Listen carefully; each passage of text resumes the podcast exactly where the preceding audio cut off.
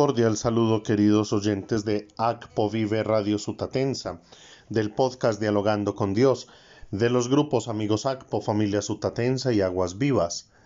Oramos por el eterno descanso de Héctor Darío Flores Rendón. Pedimos para su familia el don de la fortaleza. Elevamos nuestra acción de gracias a Dios por el cumpleaños de Alejandro Echeverry en Vegachí y por David Ospina Diosa. Que el Señor les colme de bendición y les permita una vida con plenitud, felicidad, salud, pero sobre todo santidad. Feliz cumpleaños. Oramos por las intenciones y necesidades, salud física y espiritual de Alba Marín, doña Silvia Inés Villa, Felipe Manrique Restrepo, mi primo Alexander Sarrazola Agudelo, doña Fanny Peña en Barcelona y Jaime Marín. Que el Señor a todos les mire con bondad y misericordia. Domingo 22 del tiempo ordinario. Meditamos el Evangelio según San Mateo capítulo 16 versículos 21 al 27.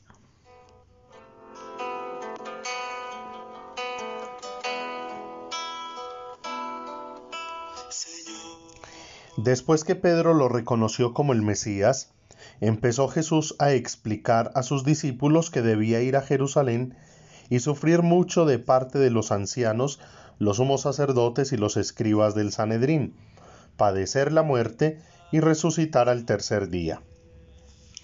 Pedro lo llamó aparte y empezó a ponerle reparos. Le decía, Jamás, Señor, eso no te puede suceder. Jesús se volvió y le dijo, Déjame seguir mi camino, Satanás. Me estorbas, porque tus ideas no son las de Dios, sino las de los hombres. Y luego le dijo a sus discípulos, Si alguien quiere venir conmigo, renuncie a sí mismo, cargue su cruz y sígame, porque el que quiera salvar su vida la perderá, pero el que la pierda por mí la conservará. ¿De qué le sirve a uno ganar el mundo entero si pierde la vida? ¿Con qué podrá pagar uno su vida? Porque va a venir el Hijo del Hombre con la gloria de su Padre, rodeado de sus ángeles, y entonces pagará a cada cual según lo que haya hecho. Palabra del Señor.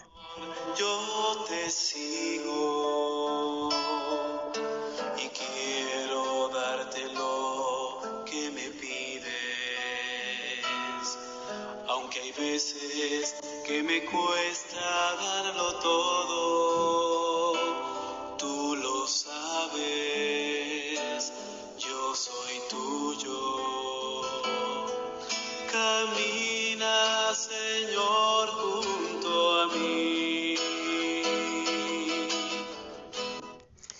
Queridos oyentes, en esta dominica nos permite la palabra de Dios encontrarnos como con un contraste frente al Evangelio de hace ocho días, cuando escuchábamos cómo Jesús felicitaba a Pedro después de su profesión de fe. Tú eres el Mesías, el Hijo de Dios. Y Jesús le dice, dichoso tú, Pedro, porque eso no te lo ha revelado la carne ni la sangre, sino mi Padre que está en el cielo.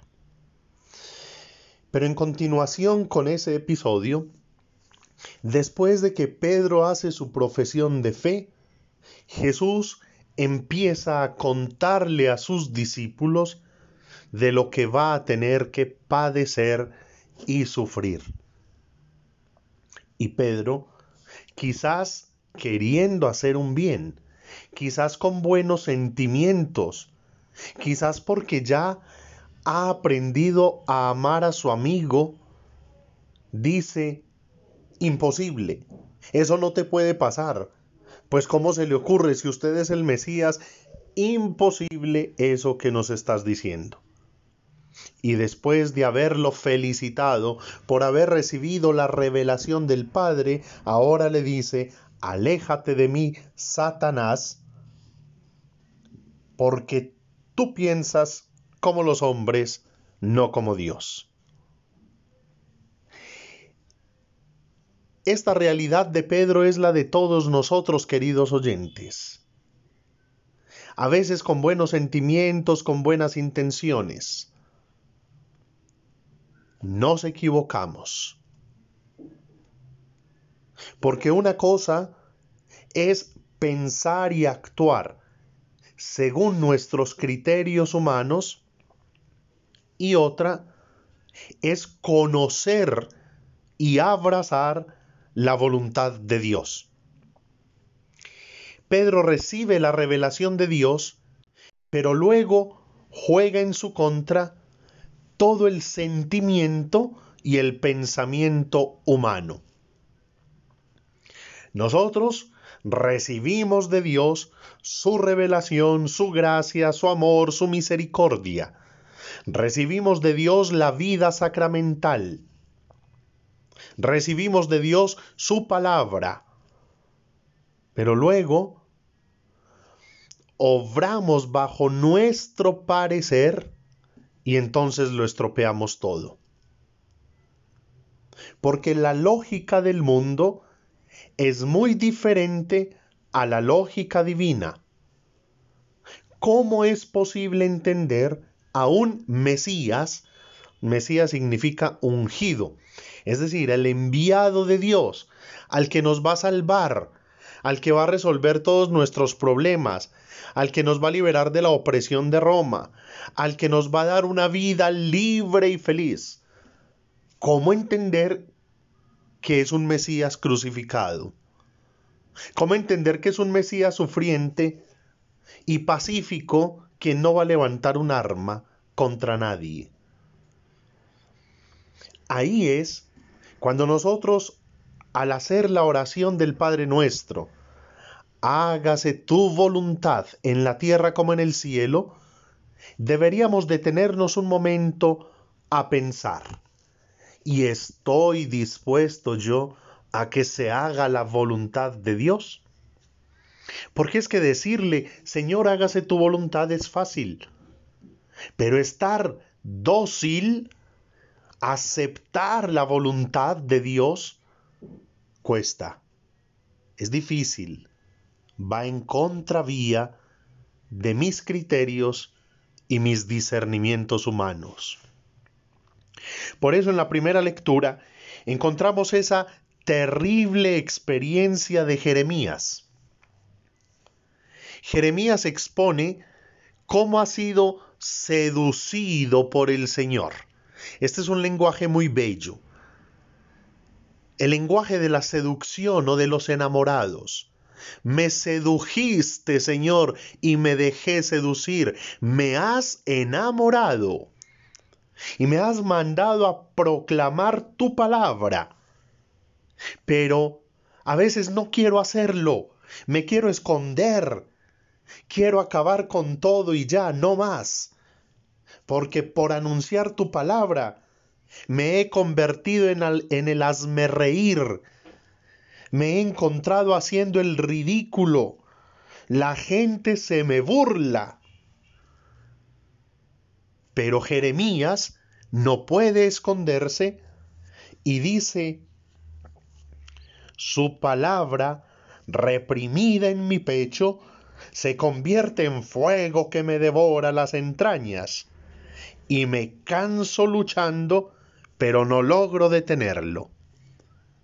Una vez entendemos y abrazamos la voluntad de Dios, una vez nos dejamos seducir por Dios y enamorar por Él, y una vez entendemos nuestra tarea, nuestro propósito, nuestra misión en este mundo, por más que luchemos, por más que queramos escondernos y retroceder, ese amor de Dios, esa palabra de vida nueva y de salvación, hace un estallido en nuestro interior, nos vivifica y nos impulsa para seguir en ese camino y en esa historia de amor con aquel que nos ha amado primero. Y San Pablo, en su carta a los romanos nos está pidiendo justamente que no nos dejemos seducir por el mundo, que no vamos con el mundo. Estamos en el mundo, pero debemos ir en contracorriente. Debemos ir buscando la sabiduría divina, el querer de Dios. Y por eso Él nos pide que consagremos nuestros cuerpos como una ofrenda viva, santa y agradable a Dios. Ofrecernos nosotros mismos, nuestro cuerpo que debe ser el vehículo del Espíritu Santo que nos conduce a la salvación y a la vida eterna. Y termina San Pablo diciéndole a los romanos, a fin de que puedan discernir cuál es la voluntad de Dios. Miren, queridos oyentes, aquí ya hay todo un propósito de vida. Somos humanos, hay tentación, tendemos a la debilidad, al miedo, al querer retroceder, a la angustia, al querernos esconder, sí. Pero el Señor nos quiere enamorar y seducir.